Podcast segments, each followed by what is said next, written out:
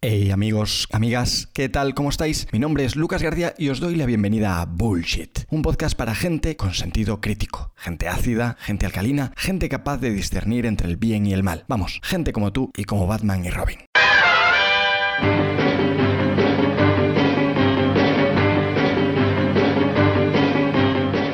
Podcast de hoy no voy a hablar de economía sumergida ni de empresas con una orientación policéntrica. En realidad, porque no sé qué es eso. Hoy voy a hablar de aforismos, esas frases breves, sentencias y doctrinas que se proponen como regla en alguna ciencia o arte. No lo digo yo, lo dice la RAE, el diccionario de la Real Academia de la Lengua Española. Si la vida te da aforismos, haz limonada. Eso decía el refrán popular o algo así. Seguro que así no. Nope. Cómo me gustan las recopilaciones. Y no lo digo porque los ocho capítulos anteriores, o nueve, ya no sé ni cuántos van, hayan sido recopilaciones de cosas. En general de frases, topicazos, sentencias, clichés, aforismos, llámalo X. La diferencia es demasiado sutil para comentarla en tan poquito tiempo. He elegido una serie de aforismos que te prepararán para el éxito en tu vida. Prepárate, que el éxito está llegando. Después de este podcast, el éxito ya lo tienes. Y como dicen los gurús en la publicidad en Instagram, este podcast te preparará para ganar miles de euros en menos de una semana. Recuerda, si quieres, puedes. En realidad no. Nope. Si esto lo dicen los grandes expertos en ganarse la vida, si esto es bullshit, ¿por qué no decirlo también? Pregunté en LinkedIn por topicazos, por grandes frases de hoy y de ayer, frases que te pusiesen un poquito los pelos de punta. En realidad estaba buscando aforismos, pero no quería hacer demasiado spoiler de este capítulo. Aunque bueno, entre tú y yo, esto al final lo escuchamos tres, así que tampoco hubiese importado. Empecé preguntando por topicazos y acabé encontrando aforismos. Esto casi se convierte en trabalenguas. Una pena, porque siempre hay que buscar, con- consejo, consejo de gurú, Siempre hay que buscar el trabalenguas para que una frase cobre una importancia mayor, un sentido más universal. Por ejemplo, aprender a desaprender.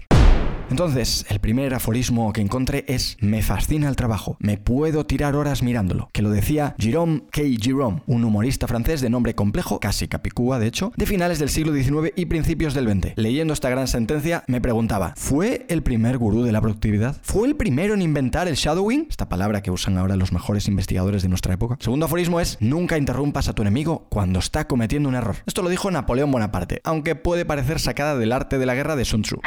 Un libro que todos los emprendedores de éxito, esa élite de las siete cifras, los elegidos, comparte entre su bibliografía preferida. Esto de que lo dijo Napoleón o Einstein o Aristóteles me encanta porque en realidad no corroboramos nada y nos lo creemos, como si fuese a ciencia cierta, ¿no? You know it's true. Luego hay cosas, sin embargo, más sencillas del día a día que podríamos comprobar fácilmente, pero sin embargo dudamos de ellas. ¿Cómo somos? Esto es paradójico. Somos una sociedad paradójica. You know it's true. Y ahora, ya que estamos hablando de esto, por cierto, ¿a ciencia cierta es un aforismo? Habría que preguntarle a la RAE Responde. De todos modos, si hay algún gurú escuchando, que nos lo diga.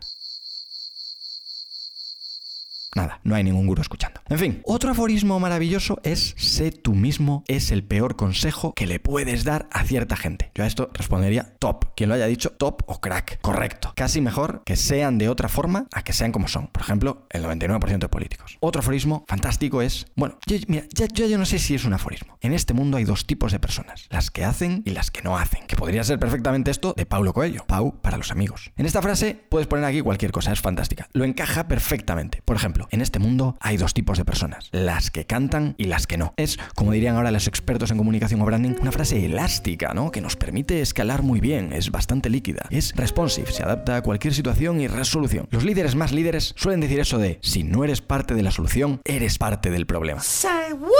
A ver, a ver, a ver, a ver, que nos liamos. En realidad no. Y estáis acojonando a la gente bastante. Primero, porque el problema puede ser demasiado grande para que tú seas capaz de solucionarlo. Segundo, no tienes siempre las herramientas y capacidades para solucionar todos los problemas. Los falsos optimistas o falsos líderes siguen pensando que todo tiene solución y que si quieres, puedes. Ya dije en otros episodios o en otro que no, que no por querer puedes, que en todo influyen muchos factores, incluida la suerte, que la suerte no pilló a Dalí trabajando o a Camilo José Cela o a quien sea, que obviamente hay que currarse las cosas, pero la suerte también existe y viva ella. Un aforismo inquietante es ese de la mejor forma de vender algo es no vender nada. No me digas que no es jodidamente inquietante, porque ahora está de moda no vender desde el producto o el servicio, sino desde el valor. Ok, vale, fantástico. Pero en algún momento vas a tener que vender el producto o servicio. En algún momento. De hecho, incluso he visto a gente que ha dicho esto mismo en un anuncio de publicidad en Instagram, lo cual es más inquietante todavía. Holy moly. No vendas nada mientras realmente estás vendiendo tu curso en un anuncio. Curioso, cuanto menos. A poco que estudias esta fauna un poquito, te das cuenta que se olvidan muy rápido de las cosas que dicen. Es el problema de hacer tanto contenido, que al final pues te juega una mala pasada. Aquí ahora podría caber fantástico el calidad antes que cantidad. Qué gran verdad, ¿eh? Sobre todo porque para 100% de la gente, 100% de la gente, 100%. me lo acabo de inventar este dato, pero lo pienso, el 100% de la gente, la calidad significa una cosa diferente. Ups.